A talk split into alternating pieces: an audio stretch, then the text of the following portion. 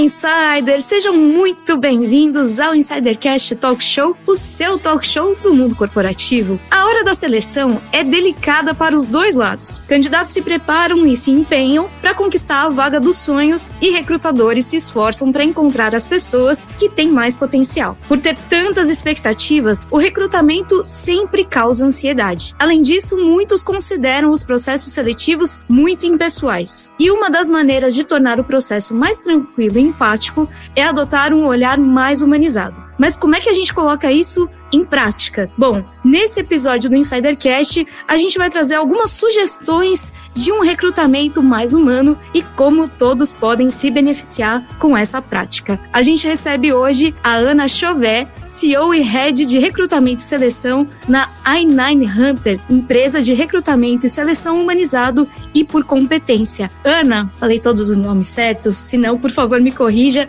e seja muito bem-vinda ao Insidercast. Obrigada, querida. Muito obrigada pelo convite. O Ana Chauvet saiu certinho, mas a empresa é Inove Hunter. Esse então, vou fazer é um vizinho mesmo. Vou fazer aqui a correção, então. Inove Hunter, seja muito bem-vinda mais uma vez, Ana.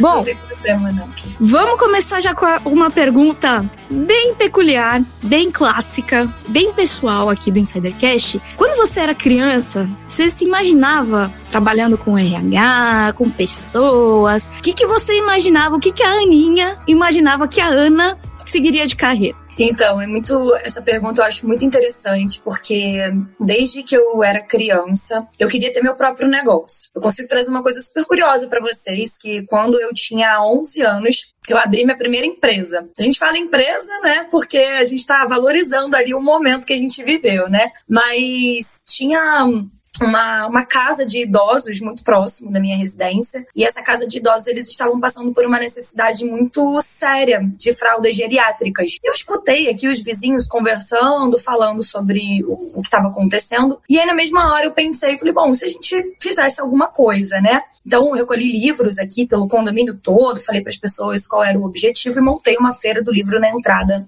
do condomínio. E esses livros a gente vendeu todos eles e, essa, e esse valor que a gente arrecadou, a gente converteu em fralda geriátrica para essa casa, né, de, de idosos que estavam precisando. E eu lembro que os meus pais, eles não me bloquearam daquilo, eles deixaram eu fazer, eles me ajudaram, claro, mas é, eles deixaram com que o meu senso criativo ali brilhasse. Caminho sem volta, né? Porque da, dali para frente foi só, só novas criatividades. Fazia minha mãe na rua comprar miçanga para eu poder vender pulseirinhas, fazia bolo, ia nos vizinhos. Então, desde criança, eu sempre tive certeza que eu queria ter uh, uma empresa, ter o meu próprio negócio e que esse negócio pudesse ajudar as pessoas. Isso já fazia parte da minha, da minha essência. Conforme eu fui crescendo, conforme eu fui me desenvolvendo, eu terminei o colégio muito novinha, terminei com 15 anos, e eu entrei logo em, na faculdade. Meu pai não, não aceitaria nunca que eu não fizesse, que eu não estudasse nada, ele era um militar muito bravo, assim. E aí eu entrei em jornalismo porque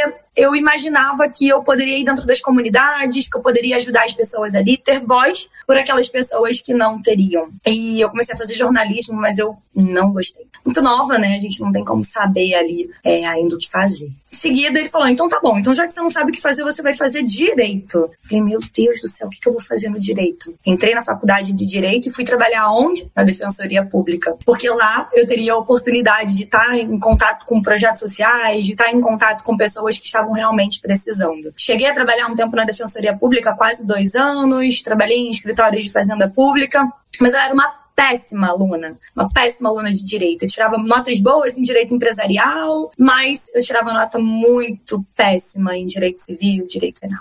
E aí meu professor um dia me chamou para conversar e ele falou: Ana, aqui na faculdade você tem a possibilidade de, de assistir como, como ouvinte ou de repente você trancar a faculdade que você está fazendo e fazer administração, porque não faz sentido nenhum você tirar notas baixas em direito e você tirar notas muito boas em, em, em matérias que faziam sentido para outra área. Aí plantaram, né, a semente. E aí eu fui, eu acabei trancando a faculdade de direito, fui fazer administração. E logo no primeiro semestre de administração, eu fiz escondida dos meus pais, porque senão eles iam ficar bem bravos comigo. No primeiro semestre de administração, eu tirei super nota boa, me apaixonei pela área de recursos humanos e ali naquele momento eu tive certeza que era a área que eu ia seguir. Porém, quando eu cheguei em casa para contar para minha família o que tinha acontecido, Uh, tava tudo escuro, eu uh, me preparei tanto para aquele momento, né? Não tinha ninguém em casa, ligava para minha família, ninguém atendia. E aí, quando eu consegui falar com alguém, o meu pai tinha passado mal, tinha ido para o hospital, ele tinha tido um AVC e infelizmente ele veio a falecer. Então, aquele momento ali foi um momento muito difícil para mim, porque eu tava nessa confusão emocional, nessa confusão de dúvidas do que eu seria profissionalmente, de quem eu era. E aí eu tava tava com um peso muito grande, né? Senti que comecei a carregar um peso muito grande. E eu comecei a refletir do que é que eu queria e de como que eu gostaria que meus pais me vissem naquele momento. E eu me recordei naquela infância, onde eu abri uma feira de um livro para vender para ajudar as pessoas. Então eu falei, bom, eu acho que no RH, que é uma faculdade, que é um curso que uma disciplina que eu amei fazer, eu acho que aqui eu consigo conectar todo esse meu esse meu social e consigo me desenvolver. E aí fazendo jus, né, a toda essa essa confusão aí de descoberta de quem eu era era, eu decidi que ali seria o lugar onde eu ia fazer a minha história. E então eu comecei a seguir toda essa carreira aí de, de recursos humanos. E que história, hein, Ana? Muito legal ver que a, a humanização que você trabalha hoje, efetivamente, como carreira, né, como negócio, sempre esteve em você desde muito criança, né? Então, esse olhar para o outro e do outro também é muito presente em você, na tua essência, né? Isso só foi se desenvolvendo e como de uma, uma situação tão pesarosa, tão difícil, você teve a resiliência e a sacada, digamos assim, de reverter a situação para que isso conectasse todos os pontos, né, que faziam, faziam e fazem você, né, que compõem você. Mas vamos dar sequência aqui às nossas interações e bate-papo,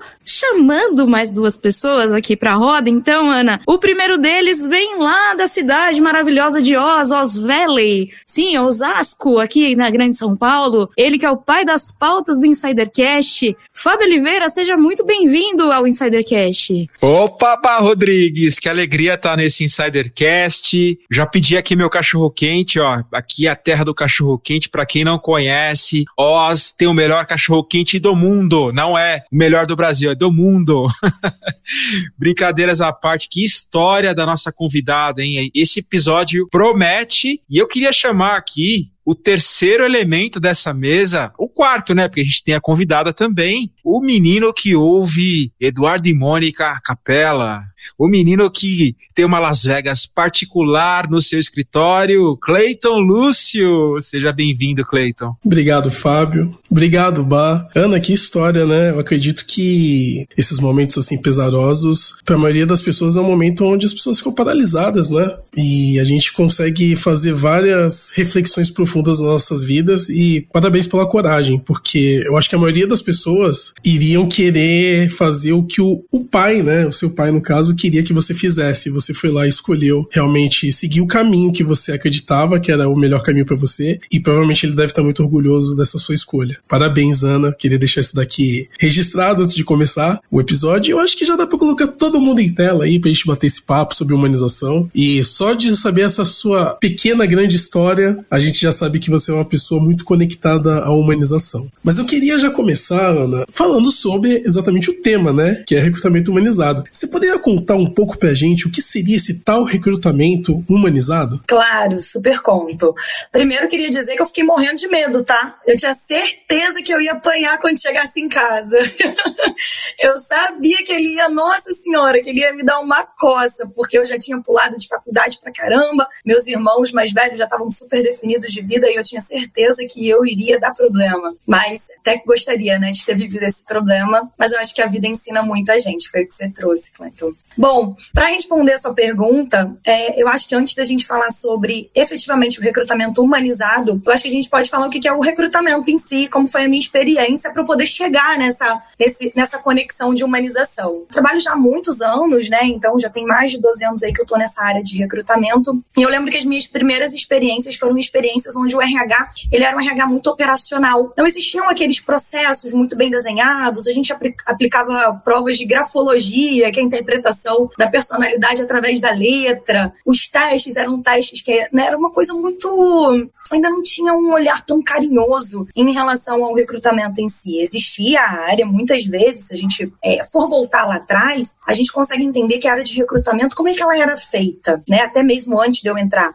É, pegava o dono da empresa, ou pegava um psicólogo que estava ali, ou uma pessoa que já tinha muito tempo de conhecimento ali da empresa, e essas pessoas que entrevistavam. Então não existia uma técnica, né? Não existia um, um processo efetivo. Quando eu entrei na área, já existia, já se falava muito, já tinha muitos assuntos, muitos processos desenhados, mas todas as empresas que eu passei, eu percebia que todas as contratações eram únicas e exclusivamente para a gente bater a nossa meta, para a gente entender se os nossos números estavam dentro do que a gente precisava, para sanar os problemas de uma determinada área. E a avaliação era muito técnica. Não tinha uma avaliação comportamental. Era uma avaliação de, você sabe mexer no Excel? Então vem para cá que é isso que eu preciso. Você sabe fazer compras? Sabe ler um contrato? Então vem para cá que é isso aqui o que a gente precisa. E isso me incomodava demais, demais, demais. Por que isso me incomodava?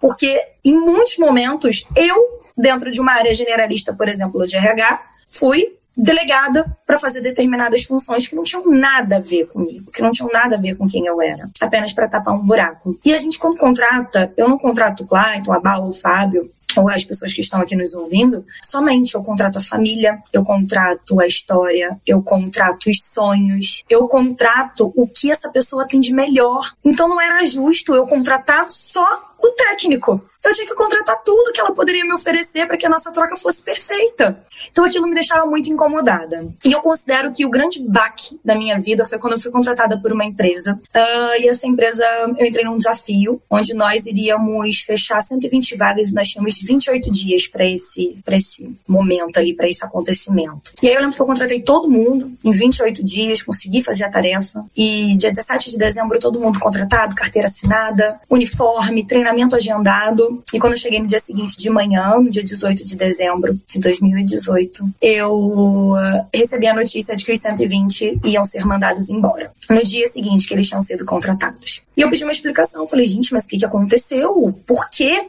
Olha, Ana, infelizmente é isso, questão de planejamento estratégico, não me deram satisfação nenhuma. E se vocês conhecem o Rio de Janeiro, eu fui do centro do Rio até Taquara, em Jacarepaguá, num ônibus que dava volta ao planeta Terra. E eu fui chorando a viagem inteira, porque eu tinha ficado inconformada com o que tinha acontecido e principalmente com a forma como aquilo tinha sido, tinha sido tratado. Eu saí de lá, eu pedi demissão, foram 121 demissões, porque isso ia totalmente contra o que eu acreditava. E eu vim para casa com a única coisa na minha cabeça. Eu tenho um filho pequeno, ele era bem bebezinho. Eu perguntava como que eu ia sustentar ele. E eu lembro que eu falei que eu não ia aguentar viver numa empresa, trabalhar num lugar que não tivesse o cuidado e o carinho com as pessoas. E eu lembro que eu cheguei em casa muito mal, muito triste, muito chateada. Eu sentei do lado dele, comecei a chamar meu irmão. Meu irmão veio conversar comigo. Meu irmão falou uma coisa para mim que eu nunca mais esqueci na minha vida. Ele falou para mim: "Você nunca ficou desamparada em nada. Se um dia faltar alguma coisa, no mínimo você vai ter um teto, uma comida e muito amor. Então eu tenho certeza que vai dar certo, porque quando eu olho para você, eu vejo o seu tamanho, eu vejo o quanto que você quer isso. Então, não tem como não dar certo. Você só precisa agora engolir o choro, colocar a fralda e ir embora. Eu falei, então beleza. E aí foi onde aconteceu a grande mágica da minha vida, que é onde entra a humanização. Porque eu falei sobre os processos de recrutamento e seleção humanizados em um post no LinkedIn. E eu falei o quanto que isso era importante, do quanto que a gente poderia ajudar as pessoas. E esse post deu 5 milhões de visualizações. E nesse post eu contava a história de um recrutamento em que um rapaz ele ia desistir da vaga porque ele tinha conseguido uma bolsa de estudos e ele ia perder o trabalho porque o lugar que ele trabalhava, que a vaga ia, ia ser, era longe de onde ele estudava. Eu simplesmente só entrei, abri a minha, o meu quadro de vagas na época e falei para ele: olha, eu tenho uma vaga que é assim, a um quilômetro de onde você estuda. Você quer? E o cara começou a chorar, super emocionado. Ou seja, eu consegui entender o momento da pessoa, consegui a oportunidade de emprego para que ele não perdesse e sem que ele perdesse a oportunidade da bolsa de estudos dele. E eu contei essa história e essa história, nossa, super repercutiu. E eu achei que teria uma repercussão muito negativa, porque as pessoas elas achavam que a humanização era uma, era uma coisa meio que paralisada, que não existia, e muito pelo contrário, eu descobri que as pessoas estavam carentes disso, elas não entendiam como isso funcionava. Então eu comecei a falar sobre como que nós podemos fazer todos os processos de recrutamento, podemos fazer a contratação de uma pessoa, mas a gente entender o que que essa pessoa precisa para ela ser feliz e o que que nós como empresa podemos oferecer para ela ser feliz também. Então quando a gente fala de recrutamento humanizado, a gente fala de utilizar o que a gente tem de melhor olhando todos os lados. Então é mais ou menos por essa linha que é, a gente pode começar né, ali a trocar sobre esse tema. Com essa metodologia você vira o jogo, né? Tanto para a empresa que está contratando quanto para o candidato, porque você tem um match perfeito, como a gente diria né, nos aplicativos aí de namoro, né, o match perfeito entre o candidato e a empresa, porque há um jargão no mercado que as empresas contratam pelas habilidades técnicas, que são as hard skills, e demitem pelas habilidades comportamentais. Então, exatamente como você falou, contrata porque é hábil no Excel, hábil para ler um contrato, mas não tem o match com a empresa ou o candidato de ambas as partes, né? Acaba acontecendo. E o que acontece muito também, né, no mundo corporativo, você faz as entrevistas, passa nos processos e não recebe um único retorno. E quando você pergunta desse retorno, ah, teu currículo está num banco, que saque banco é esse, né? E um dia a gente pode te chamar. Então fica muito sem humanidade, né, esse processo. Porque com certeza, como a Bá abriu o episódio, né, é um é processo que causa muita ansiedade, principalmente para o candidato são sonhos que estão ali. Então, as empresas precisam enxergar um pouco esse lado também do humano, né, das pessoas que estão participando desses processos. E eu queria saber, em linha com toda essa história, quais são os, os, comportamentos humanizados que um recrutador adota nesses casos que você mencionou? Estou bem curioso para saber. Essa frase que você trouxe é muito interessante porque a gente fez uma adaptação dela, né? A gente fala, a gente contrata o caráter, a gente desenvolve habilidades e a gente humaniza os processos. Então a gente mudou um pouco aí a estratégia para que tudo fizesse sentido. Bom, eu acho que a primeira coisa que um recrutador ele precisa ter para ele ter esse olhar humanizado, ele entender que ele tem mãos uma responsabilidade muito grande, que ele não tem em mãos somente uma vaga, um job description. Ele tem a mudança de vida de alguém. Alguém pode estar passando fome, alguém pode estar infeliz, alguém pode estar acabando de ter um filho, alguém pode ter perdido um parente. E a, a partir do momento em que essa pessoa, esse candidato recebe um sim, e é você que é o porta-voz dessa, dessa carta, você que é o porta-voz dessa mensagem, você tem uma responsabilidade muito grande de você não colocar essa pessoa em qualquer lugar. Você é o recrutador. Você é a primeira pessoa que vai avaliar se faz sentido ou não. Então eu acho que as pessoas elas não podem entrar em recrutamento sem que antes elas conheçam principalmente sobre o comportamento humano, sobre os perfis comportamentais, sobre como que essa pessoa ela pode se desenvolver bem em determinada área. Então não faz sentido eu contratar para uma área comercial uma pessoa que ela é extremamente analítica. Não faz sentido eu contratar para uma pessoa fazer planilhas uma pessoa que ela é extremamente comunicadora. Então se você não entende de perfil comportamental, se você não entende do comportamento humano, você nunca vai entender o jeito do outro. E você pode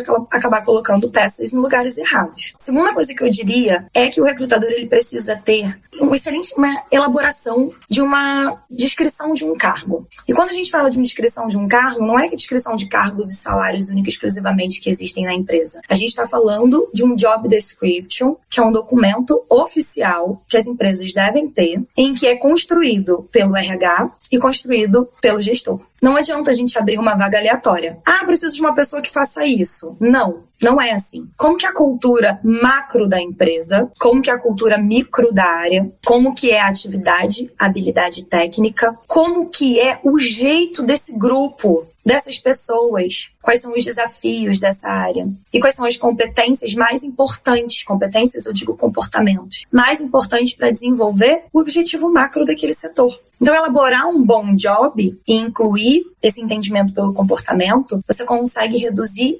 infinitamente o percentual de turnover na hora de uma contratação. Então, você já vai preparado. Além disso, quando as pessoas estão entrevistando, quando os recrutadores eles estão entrevistando, aquelas perguntas muito maliciosas, com quem você deixa o seu filho? Com como que você faria se caso seu filho ficasse doente? Gente, eu dava meu jeito. Eu tinha um filho de menos de um ano, tinha acabado de me separar, voltando para casa meus, da minha mãe. Trabalhava no centro da cidade, saía de casa às 5 da manhã, voltava super tarde, eu continuava sendo uma excelente profissional. Essas perguntas maliciosas, elas não podem fazer parte porque você está julgando a forma como o outro vai lidar com as dificuldades dele. E ser resiliente ou não é uma habilidade, é uma, é uma competência que a pessoa desenvolve com a vida. E se você não fornece espaço para essa pessoa desenvolver, como que você vai ter o melhor dela? Então, evitar perguntas maliciosas, evitar perguntas que podem gerar desconfortos e confrontar o currículo mesmo e entender como que esse currículo pode ser interessante para a oportunidade. Então, pegar palavras do job, perguntar sobre como a pessoa desenvolve, pedir para trazer situações, como que ela usou a gestão de conflito numa situação em que um cliente ligou aos gritos porque o produto não tinha sido entregue e o e-mail estava no spam.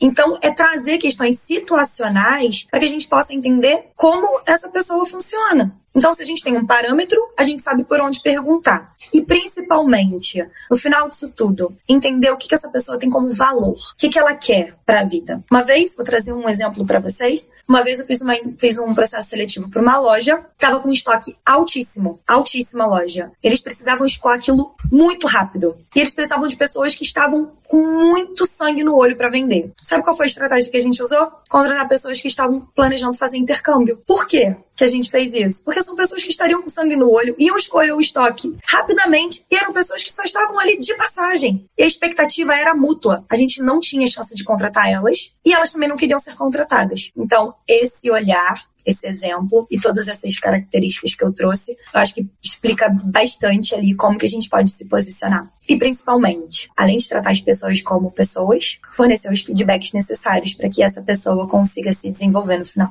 Ana, você acha que tocou numa uma palavra agora de tratar as pessoas como pessoas. Primeiro que é o grande slogan que a gente usa aqui, né? Que no final do dia são pessoas lidando com pessoas. E vou falar uma coisa, geralmente quem fala as frases polêmicas é o Clayton, mas eu que vou, vou soltar uma agora. A gente fala de recursos humanos. E o que, que é recursos humanos? É cuidar do humano é entender o ser humano. E quantas vezes a gente olha só como uma ficha que vai preencher aquela, aquele espaço, como um número, como você foi contextualizando aqui, foi trazendo a, a tua visão, né, de, de recrutamento humanizado. E, cara, olha a diferença que você fez na vida de uma pessoa só de entender que a um quilômetro da onde ela estava tinha uma oportunidade para ela sem ela deixar de ser quem ela é e o que ela precisava fazer, né? Então, às vezes, por mais que a gente fale de recursos humanos, people ou qualquer nome que tenha área, a gente esquece do fundamental, que é cuidar da pessoa. É só um, um pontinho de reflexão aqui no, no meio, antes de puxar a minha pergunta, que é a seguinte: quais são as atitudes que afugentam, né, que assustam os candidatos. A gente falou do, dos processos, do que fazer, mas o que que assusta a galera de tipo, ei, aqui eu não vou ficar não, ó, só como eu fui tratado, ó, tchau, tô indo. É muito interessante, porque o recrutador, ele já tem uma imagem meio polêmica, né? Ai, meu Deus, vou conversar com o recrutador e tudo mais. E, e uma das coisas que a gente adaptou aqui na empresa é o seguinte, a gente vai iniciar um bate-papo com o candidato, a primeira coisa que a gente fala é o seguinte, tudo bem, fulano, sou, sou a Ana, enfim, a gente se apresenta, olha, é um bate-papo. Eu quero que você traga o seu melhor. Fica tranquilo. Eu vou, a gente vai, é uma conversa. Então, assim, não tenha medo. Eu sei que normalmente os recrutadores despertam esse empoderamento, né? Essa posição de tomada de decisão. Mas não é, a gente precisa do candidato, tanto o candidato precisa da vaga. Porque às vezes, ó, a gente corta um dobrado para conseguir fechar alguém fechar a vaga de, com alguém. Mas eu acho que uma das coisas que mais assusta, eu acho que é essa forma como as pessoas se colocam. E sabe, Bah, é, eu vou trazer uma reflexão até um pouquinho mais polêmica. Eu acho que isso diz mais do ser humano do que do próprio recrutador. Porque às vezes a gente faz uma entrevista com um líder que o cara se coloca de uma forma que ele já quebra toda a humanização, que todo o carinho e todo o atendimento que o RH teve, né? Então, eu acho que isso é mais uma postura do ser humano em si, do que do, do, recrutador, né? Mas é uma pessoa, enfim, mas tem esse, esse mito, né? Mas eu acho que é o mistério que gera em torno da oportunidade, é você não é, levar as informações exatamente, explicar para o candidato exatamente o que está acontecendo, em que pé tá. Eu acho que a falta de informação, a comunicação falha também é uma coisa muito complexa, isso deixa o candidato muito, muito medo, muito inseguro. E eu acho que também quando você gera aquele mal-estar na hora da entrevista, quando o recrutador não consegue conduzir alguma, algumas situações que podem vir a gerar algum tipo de, de confronto, de dificuldade. Então, um exemplo que eu posso trazer é: você pode me contar um case de insucesso? E aí a pessoa ela fica com muita trava na hora de contar, achando que ela vai se queimar. Só que se você chega e fala, olha, Clayton, deixa eu te falar, conta para mim um case de insucesso, mas sabe o que eu quero saber de mais importante disso? É o que, que você aprendeu com isso. Então tudo muda. Eu acho que a forma como você se comunica, a forma como você se posiciona, muda todo o cenário. Então acho que esses são os pontos que eu acho que mais trazem medo ali pro candidato, né? De você não, não enxergar de você não saber o que, vai acontecer no processo e de você ser confrontado de um jeito que você não vai ter tranquilidade de ser quem você é ali. E cases de insucesso tenho bastante. Mas aprendi muito nessa vida, viu? Eu, eu, acho que como todo empreendedor, né, a gente quebra, fale, é, muda de nicho, pula para um lado, pula para o outro e a gente vai adquirindo muita experiência ao longo desse processo. Mas eu super entendi a sua pergunta porque tem muita gente que realmente tem esse medo de falar dos seus insucessos porque acha que isso vai ser um sinal de fragilidade. Ana, antes de continuar, eu queria levantar um ponto aqui que eu achei mega interessante e que eu acho que eu não tinha ouvido até então sobre RH e cultura de empresa, que é o seguinte, né? Quando você falou sobre levantar, levar em conta, na verdade, a, a microcultura daquela área. Eu acredito que é importantíssimo isso para quem tá ouvindo pelo seguinte, né? Se a gente for ver a empresa como um país, existe a macrocultura que permeia a empresa toda, mas cada área tem as suas microculturas, como se fossem seus costumes regionais, né? Se a gente fosse pegar um país aqui, e muitas vezes o candidato ele tem que estar tá alinhado com aquilo, né? Por exemplo, se você for carioca e você for pro Rio Grande do Sul, você vai ter um choque cultural. Então, se você pega um candidato ali que ele é muito expansivo para uma área extremamente analítica, né? Fazendo uma Ou, por exemplo, aqui, como está acontecendo neste momento, a gente tem que, que entender o microcosmos que o Cleiton está, que está passando o padeiro com a buzina e o seu discurso do que, Cleiton Lúcio? De ódio, de ódio. Hoje não Desculpa um cortar, mas eu não precisava. Imagina, eu precisava perfeito. Colocar este micro, esta microcultura aqui e. Hoje ele não deu aquela buzinada estilo funk, foi só uma. Pã, pã. Normalmente ele dá uma, uma, mais buzinadas. Mas eu, eu acho isso sensacional, porque assim, você realmente leva em conta se aquela pessoa ela preenche os requisitos, mas também se aquela pessoa tem uma identidade que vai se. vai dar liga com a área que ela tá trabalhando, né? Como eu disse, se você pega uma pessoa mega expansiva para uma área analítica, talvez ela não dê tanta liga e talvez tenha esse estranhamento. E o recrutador ele tem que levar isso em conta. Eu achei sensacional sua fala. Continuando, agora eu queria fazer aquela pergunta que não está na pauta, mas não se preocupa, não tem nada de política aqui, nada de coisas polêmicas, nada de opiniões. Como assim, Lula ou Bolsonaro, você falou? Não, não, não né? tem o Ciro Gomes aí também. Só esses dois que eu conheço, de resto, esquece. Não, foge disso, pelo amor de Deus. Graças a Deus eu tô, eu tô me tornando uma pessoa cada vez mais distante um pouco da política, assim. Eu sei que é importante, mas eu acho que. Não, sem polêmicas. Eu queria saber, Ana, de você o seguinte, né? Aonde você espera estar daqui a cinco anos? Seja como profissional, como pessoa, ou você pode unir as duas respostas e falar um pouquinho? Quais que são pergunta os seus de recrutadora é essa, Cleiton? Exatamente. Fantástica essa pergunta, viu? Me senti agora num processo seletivo. Olha que eu não faço já há muitos anos, viu? Bom, muito legal. Assim, eu acho que quando a gente fala de cinco anos, a gente está falando de. Vamos pensar em dois momentos. A gente está falando de coisas a curto prazo e coisas a longo prazo. Para a gente realizar algo que a gente vai fazer daqui a cinco anos, a gente precisa ir realizando micrometas ao longo do caminho. E o meu planejamento, eu faço meu planejamento de vida pessoal e faço meu planejamento paralelo com a minha vida profissional. Juntos, eu faço ao mesmo tempo. E eu faço sempre semestral. Eu faço sempre de seis em seis meses. Eu vou renovando. Como eu faço isso só para que a gente possa chegar nos meus objetivos? Eu levanto todos os meus pontos fracos e levanto todos os meus pontos fortes. Os meus pontos fortes eu utilizo nas minhas tarefas do dia a dia. Os meus pontos fracos, eu crio rotas de ação de desenvolvimento. Então, por exemplo, vou dar um exemplo nesse momento. A gente tem feito bastante contato com empresas fora do Brasil e eu tenho sentido uma dificuldade no inglês. Então, eu entendo que o meu objetivo para que daqui a cinco anos eu esteja atendendo nível mundial eu preciso que a curto prazo eu desenvolva meu inglês. Para que eu consiga, em médio prazo, atender a América Latina como um todo, eu preciso desenvolver o meu espanhol.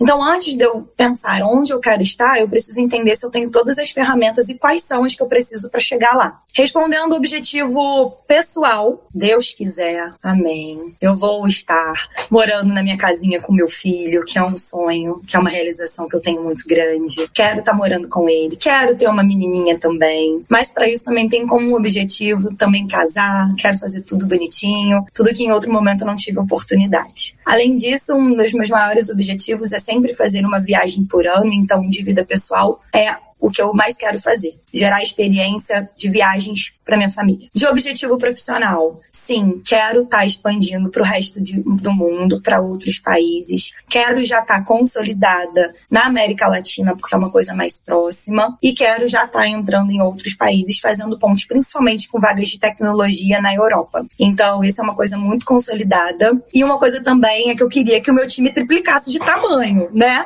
Isso seria uma coisa muito maravilhosa e é um dos meus maiores sonhos, porque aqui a gente desenvolve também todo o nosso time. Então, eu queria muito que meu time desenvolvesse de tamanho seria um orgulho maravilhoso, assim, seria incrível para mim. Então, eu acho que esses são os meus principais objetivos. E nesse meio do caminho, tem as micro, micro tarefas aí que eu tenho que fazer para chegar lá. Respondido? Faz sentido?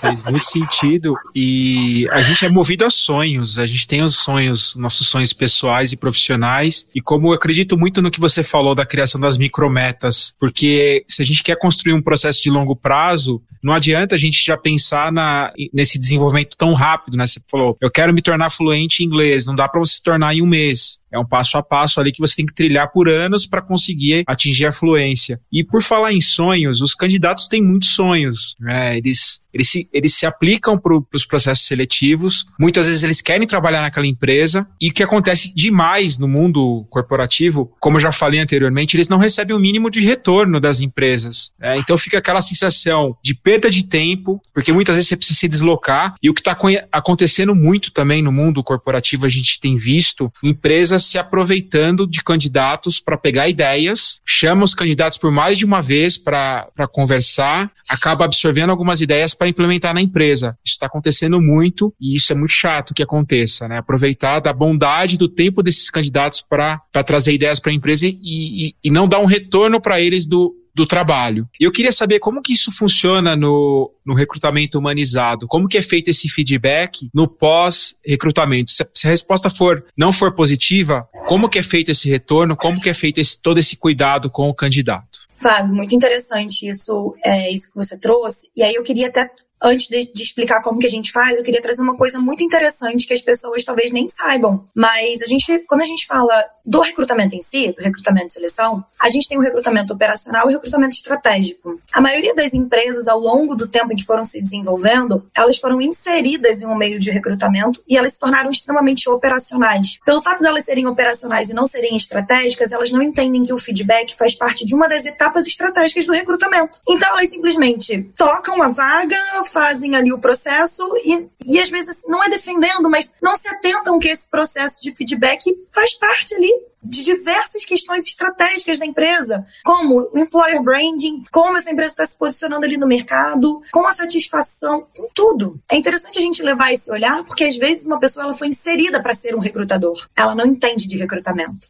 e ela faz a vaga, simplesmente ela não entende, ela não não, não está orientada ali de como é que funciona. Mas é, levando para um recrutamento mais estratégico, que muitas empresas hoje já estão se preocupando com isso, a gente pode entender que o feedback ele é uma etapa como todas as outras do processo seletivo. E essa etapa de feedback negativo, normalmente as pessoas, mais prático é o quê? Mandar um e-mail automático dizendo muito obrigada pela sua participação e você não, você não foi aprovado. Só que essa pessoa, ela depositou uma energia tão grande naquele processo que quando ela recebe um e-mail automático é desproporcional à comparação de energia depositada. Então é como se fosse frustrante. Você dá para aquela empresa o seu melhor, você se prepara, você se estu você estuda e no final o máximo que essa pessoa, que essa empresa pode te dar é muito obrigado pela sua participação. É muito frustrante, é muito pesado. Então o que é Inove hoje? O que nós fazemos? A gente tem todo um cuidado com a negativa, com o retorno negativo. Primeiro que é a gente coloca em contrato com os nossos clientes, com as empresas que a gente atende, que é de responsabilidade da empresa informar para a gente o motivo de não seguir com esse cliente, com esse candidato. Isso faz parte do nosso contrato.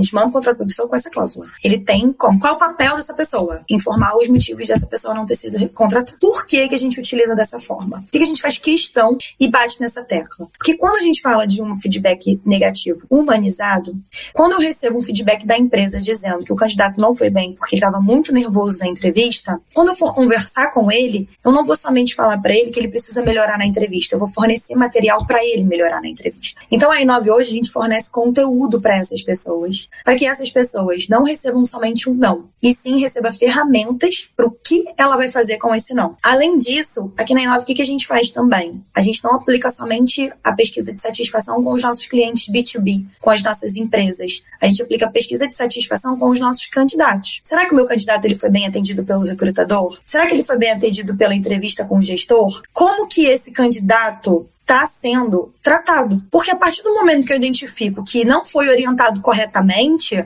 eu consigo ter todas as ferramentas necessárias para mudar os meus processos internos e, inclusive, melhorar o meu processo de feedback numa reprovação no futuro, caso ele venha a ser. Porque talvez possa ter sido um erro interno. E a gente não exime a nossa responsabilidade desses erros, porque também somos seres humanos. Então, quando a gente fala de feedback negativo, hoje a gente entende que essa é a forma, a melhor forma de fazer. Porque a gente acolhe essa pessoa que vai sair triste, chateada porque recebeu um não, mas a gente fornece informação para que ela possa se potencializar e, além disso, a gente utiliza a voz dela, que é tão importante quanto todas as outras, para a gente melhorar também o nosso trabalho, o nosso atendimento. Então, é um ecossistema que todo se completa e que todas as partes são importantes, inclusive no negativo, no feedback negativo. É maravilhoso esse processo, Ana, até porque mostra que, mais uma vez, né, de um momento de, entre aspas, fragilidade, de uma coisa negativa, a gente tem tanto a aprender de todos os lados, né? É, pode ser como você estava trazendo, negativo para quem está recrutando e para a empresa não conseguir preencher aquela vaga, porque ou o candidato não se sentiu à vontade no processo, ou o feedback desse candidato para vocês também não foi legal, é, de qualquer coisa que, que tenha envolvido, né, essa, esse contato, mas principalmente para a pessoa, né, de tipo,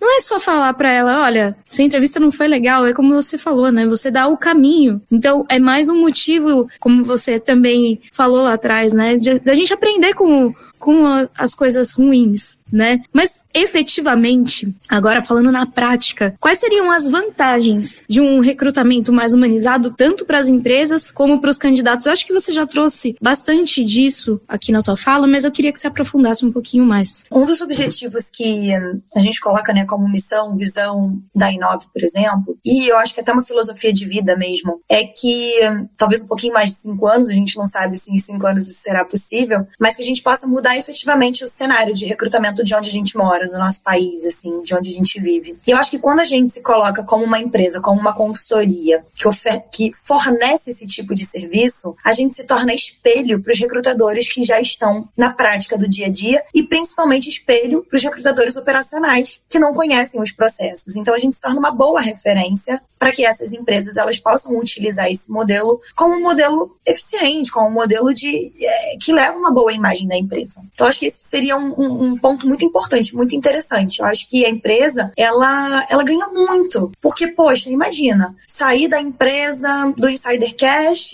falando com o recrutador, e eles me falaram que eu não fui aprovada por conta disso, mas eles não me deixaram ali no, no, no, no perrengue. Eles me orientaram que eu preciso melhorar o meu tom de voz, eu preciso melhorar a minha postura na câmera, e talvez a minha oratória também não esteja legal. Olha que bacana, eles me deram vários nomes de cursos de oratória, me deram um treinamento de como responder as perguntas do processo seletivo e ainda me deram um feedback bacana que o meu LinkedIn pode melhorar. Isso fortalece demais, porque eu tô indo como Inove como representante da Insider Cash, mas provavelmente não vai ser o nome da Inove que vai ficar batido, que vai ficar marcado, vai ser o nome da empresa. Então, isso fortalece muito a marca. Isso faz com que o candidato. O que, que o candidato ganha também, né? Ali do outro lado. O que, que o candidato também pode é, se desenvolver com esse outro lado. Ele pode também entender que naquele momento não foi a chance dele, mas ele sai com uma boa referência dessa empresa e ele não desiste de tentar de entrar ali. E talvez tenha sido uma empresa que é a empresa dos sonhos. Eu já vi muitos candidatos falarem: Nossa, eu queria muito entrar naquela empresa X, mas eu nunca mais participo de processo com eles. Eles não tiveram nem um e-mail de retorno.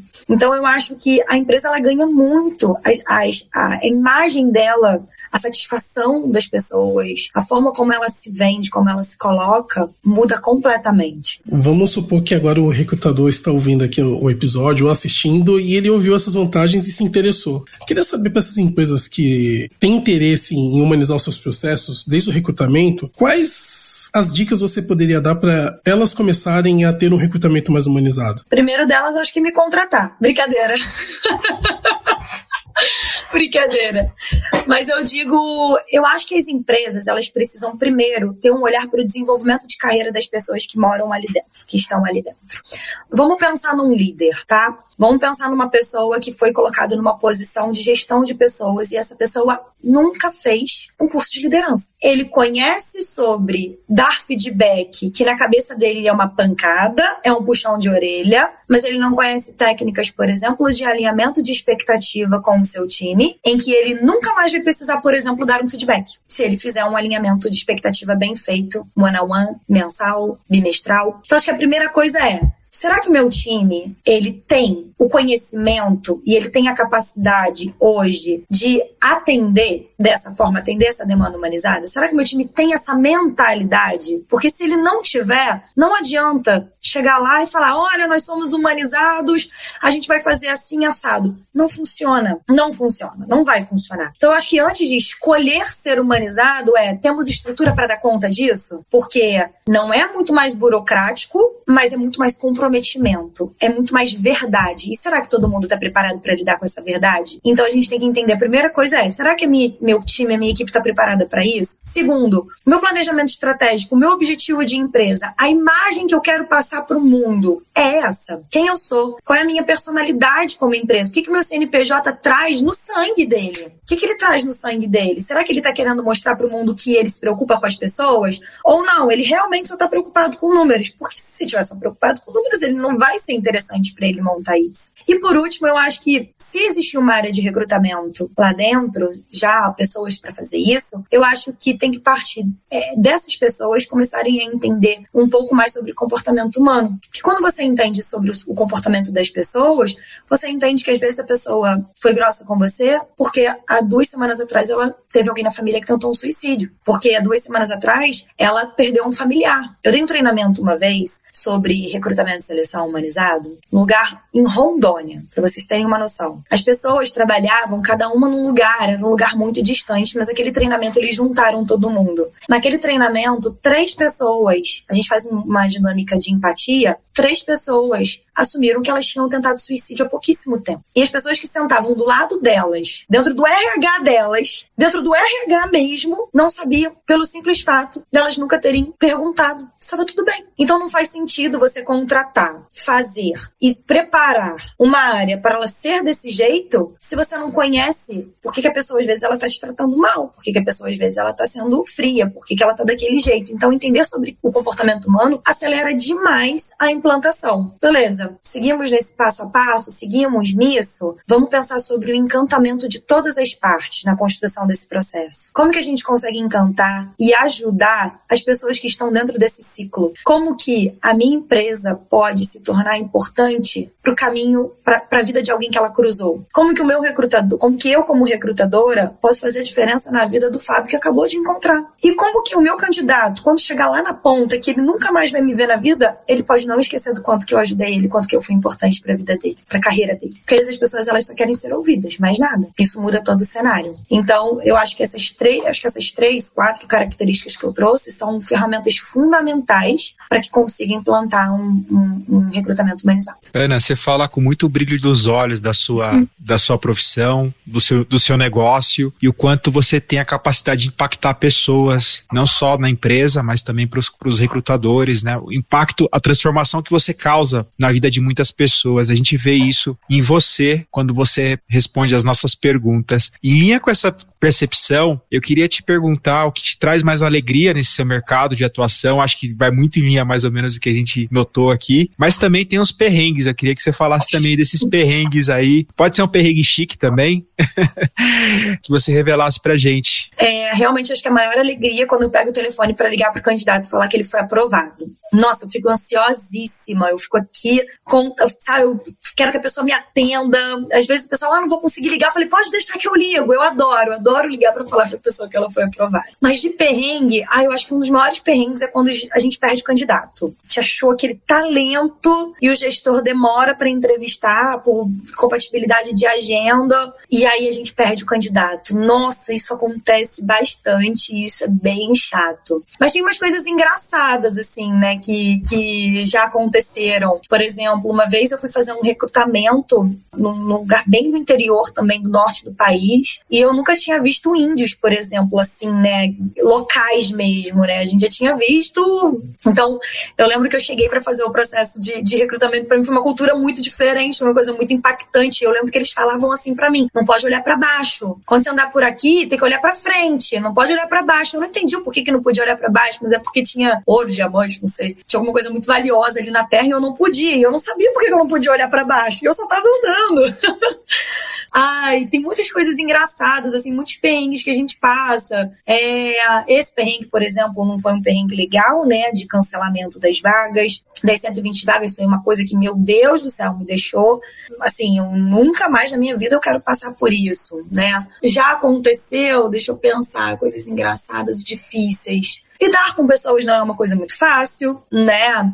Às vezes o gestor ele pede pra gente um, uma pessoa que não existe, uma pessoa que a gente pode desenhar e essa pessoa não vai existir. Esse job não não é realista e a gente precisa é meu papel fazer diagnósticos e mostrar porque, por exemplo, quando a gente desenvolve um job, a gente vai para o mercado e a gente não encontra essas pessoas, eu tenho várias metodologias ágeis internamente, vários indicadores que eu consigo levar como é, diagnóstico do porquê que a gente não está conseguindo. Então, eu não falo, ah, Fábio, a gente não conseguiu o profissional porque a gente não conseguiu. Não, a gente não conseguiu por conta disso, disso, disso. Vamos redesenhar? Mas tem umas vagas que são meio impossíveis. Uma pessoa que pede. Aconteceu, a gente é, tinha um, um, uma pessoa que pediu um engenheiro e, na verdade, ele estava precisando de um cientista de dados. Precisava de um analista de marketing, na verdade, era um outro perfil. Enfim, então a gente se depara aí com essas situações meio tenebrosas, mas com jogo de cintura, com conhecimento também, né? Eu acho que a gente vai conseguindo desenrolar esses perrengues chiques aí que a gente passa. Ana, fiquei curioso. Já apareceu alguma coisa assim, tipo, eu quero uma pessoa com o perfil do Elon Musk e eu só consigo pagar dois mil? Ai, gente, já aconteceu, não desse nível, né? Mas, por exemplo, já aconteceu uma, uma vez a gente era um, acho que era gerente jurídico, se eu não me engano. Não, mentira, era um gerente de marketing. Que ele precisava ter todas as ferramentas possíveis e imaginárias. E a gente não achava. E o salário era totalmente incompatível com o mercado. E a pessoa não acreditava. Não é possível. Eu entrevistei monte de gente. E, gente, então por que, que não contratou se você entrevistou as pessoas que aceitavam? Né? Me cadê elas? Onde elas moram? O que elas vivem? Com o que, que elas respiram? Me dá que eu vou lá, né?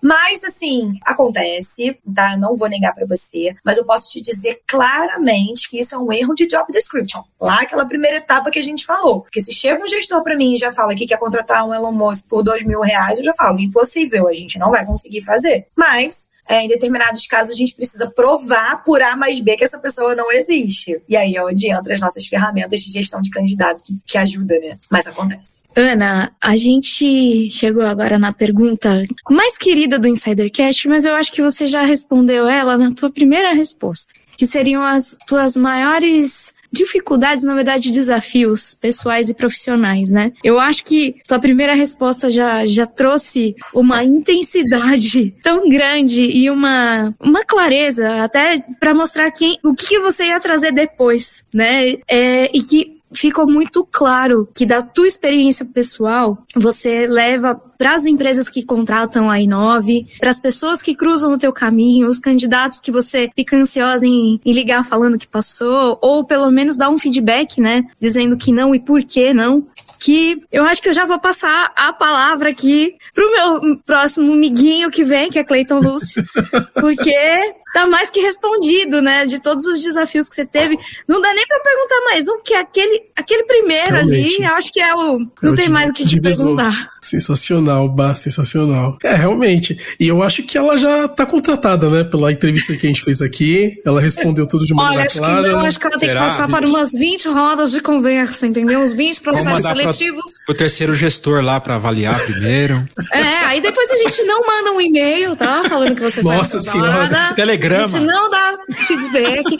o Fá tá falando do, do telegrama, mas eu lembro que isso é engraçado. Primeiro emprego também? da vida, eu recebi um telegrama que eu tenho até hoje. Era um estágio. Tá denunciando a idade, hein? É, mas tá bom, né? Nós somos. Tô, tô, eu sou cringe. Eu sou velhinha. Eu nunca recebi então telegrama, não, hein? Eu recebi. Eu tenho guardado ainda. Eu, eu lembrei de um perrengue engraçado. Posso compartilhar aqui com vocês? Com certeza. Lembrei de um perrengue engraçado de uma, uma recrutadora do meu time, a Jaque, maravilhosa. Ela estava fazendo uma vaga muito difícil, muito complexa, para uma cidade no interior. Eu nem lembro qual era o nome da cidade, que era uma cidade muito no interior e a gente não estava achando ninguém, ela não estava achando ninguém. E aí ela entrou, ela falou assim: deixa comigo, eu vou resolver. Falei, mas como? A gente não acha, ninguém, não mora ninguém nessa cidade, não tem lugar nenhum e tal. E aí eu lembro que ela entrou no Facebook e ela conseguiu. Eu não. Gente, assim, eu não sei como que ela conseguiu isso. Mas ela conseguiu o contato dessas pessoas que passam com um carro de som passando na cidade. E ela deu o telefone dela. E ela começou a receber uma enxurrada de mensagem. Ela falou: Meu Deus, o que, que eu fiz? Eu falei: O que, que aconteceu? E ela falou: Não, eu, eu consegui o contato do cara, eles divulgaram a vaga lá e tal. E aí eu comecei a receber um monte de currículo. Eu falei: Cara, então vamos fechar a vaga. Nem que depois a gente mude o telefone, mas vamos embora. E aí ela conseguiu conseguiu fechar a vaga e era uma vaga PCD, viu? Era mais difícil ainda. E aí fechou a vaga. Lembrei agora desse, desse Mas, foi. Olha que maravilhoso né? a criatividade da pessoa, né? De tipo, não tem problema, peraí, vou dar um jeitinho, bota um carro de som na, ru na rua, já que a cidade é pequena, todo mundo vai saber da vaga. Né? Como ela achou o carro de som, que eu, eu fico perguntando, eu falei, já como é que você achou o carro de som? ela falou, não, eu ainda fiquei sabendo que nas, em outros momentos ele ainda vendia ovo também. Eu falei, gente, imagina o cara vendendo ovo, falando no microfone, vaga aberta, vaga aberta. O brasileiro precisa ser estudado, gente. Mas foi engraçado, deu certo. A vaga fechou, então. Cumpriu o seu propósito. Nacional, que história, hein? Caramba. Ai, ai. Ana, eu sou hoje o portador de más notícias, como a Bá disse aqui. Não gravou o podcast? Não, gravou, gravou. Peraí, isso daí, pelo amor de Deus, né? Como assim? Mas, mas infelizmente, gente, a gente já chega no final do episódio. Foi muito legal, foi um bate-papo super descontraído e carregado de informações úteis. E, de novo, eu fiquei muito impressionado com aquela parte da microgestão, porque realmente eu nunca tinha ouvido falar sobre isso, assim. Também eu não sou da área, né? Eu sou, eu sou um leigo, mas eu nunca tinha ouvido falar, entender sobre a, a microcultura e a macrocultura da empresa, procurar uma pessoa que se alinhe com essas duas, eu acho sensacional esse ponto de vista. Realmente é um ponto de vista muito humanizado. Se você gestor não, não entende disso, por favor, procure entender.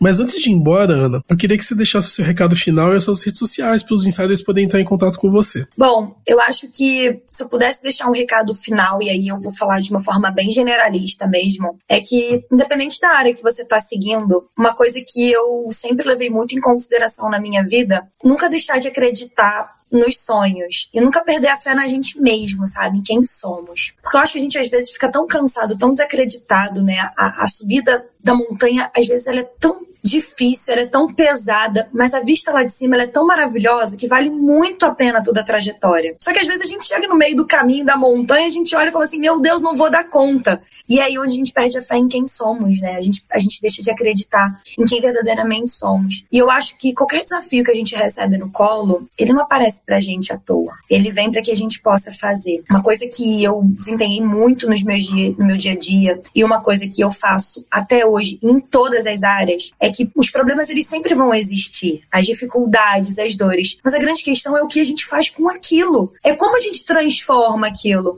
Você imagina como que eu ia começar a falar sobre recrutamento humanizado num mundo que todo mundo criticava? Mas eu não tive medo, eu tive, eu tive boas intenções, eu acreditei que aquilo ali seria possível. E ainda que eu tivesse subido, caído, subido, caído 300 vezes, é, eu acho que o que me fez chegar até onde eu tô, e eu tenho certeza que é, ainda tem muita coisa para eu desenvolver, para eu crescer, foi o fato de eu não ter desistido, foi o fato de eu não ter abandonado. Então eu acho que às vezes a gente perde muitas e grandes oportunidades e grandes realizações na vida porque a gente acha que não vai dar conta. E esse é o maior e, e mais perigoso momento da nossa história. Porque é quando a gente tem a, chave, a chance de virar a chave. Isso só depende da gente. Então, se eu pudesse deixar uma palavra final, é que, ainda que seja difícil e ainda que seja impossível, a fé na gente não pode nunca morrer. Porque se a gente não acredita em quem somos e onde a gente quer chegar, infelizmente a gente realmente não vai a lugar nenhum. E lugar nenhum mesmo. E se não tá dando por ali, muda a rota, reavalia,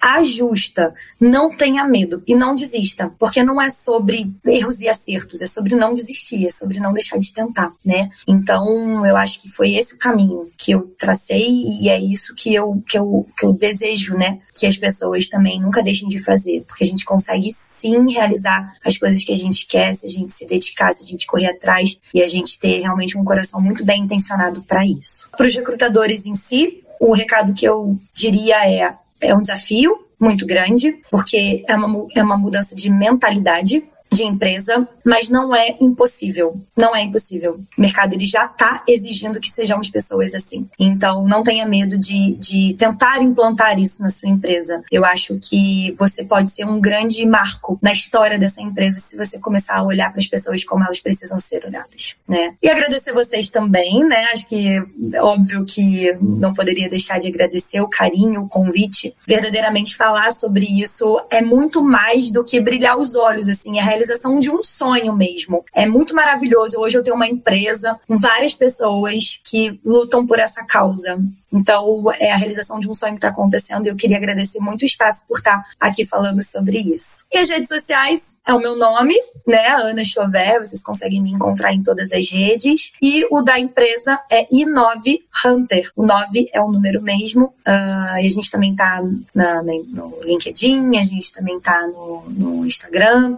A gente divulga vaga também toda semana. A gente tem bastante coisa interessante e conteúdo tanto para recrutadores quanto conteúdo para candidatos também. Poxa, obrigado, Ana, pelo seu tempo, pelo seu conhecimento, pelas suas histórias. Foi sensacional esse episódio. Obrigado, Fábio. Obrigado, Bar. Obrigado, Insiders, por terem nos acompanhado até aqui. Cara, acho que como insight final, primeiramente, eu teria que dar os parabéns para Ana, porque eu acredito que o propósito dela na, na, nos recursos humanos nasceu de algo sincero, de uma necessidade. E quando você une sinceridade e necessidade, você cons consegue construir coisas poderosíssimas e muito fortes. Então, parabéns, Ana, por você não ter desistido do seu seu propósito. Eu também acredito no seguinte, né? As pessoas estão cada vez mais procurando se ver nas coisas que elas fazem, nas coisas que elas vivem, inclusive no seu trabalho. Então, quando você tem um processo seletivo que é humanizado, ele acaba sendo um processo fundamental para as empresas que querem ter sucesso. Porque se você recruta uma pessoa que é alinhada no currículo, mas é alinhada também na soft skills, como a gente fala, né?